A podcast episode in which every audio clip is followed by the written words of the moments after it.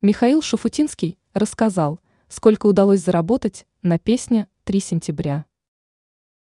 3 сентября для большинства меломанов проходит под мелодию одноименной песни Михаила Шуфутинского. Песня получила жуткую популярность в массах, и ее часто стараются приурочить к любому празднику, выпадающему на этот день. О том, что скрывается за хитом и сколько певцу удалось заработать на песне «3 сентября», Михаил Шуфутинский рассказал в интервью к p.ru. Артист называет трек одной из главных песен в своей жизни. Композиция была прочувствована сразу после того, как Игорь Крутой наиграл Шуфутинскому эту мелодию. Как только Игорь Крутой сыграл эту чудесную музыку, я мгновенно понял, это мое.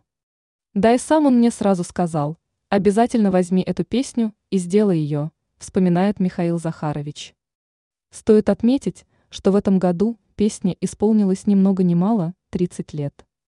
Однако на нее до сих пор не был снят музыкальный клип, а популярность пришла сама по себе, ведь певец даже не пытался специально раскручивать новинку. За три десятка лет песня стала не только хитом, но еще и популярным мемом. Каждый год копилка полнится новыми шутками. Но популярность и народная любовь к песне не повлияли на финансовую составляющую. Миллион долларов на 3 сентября заработать Шуфутинскому не удалось.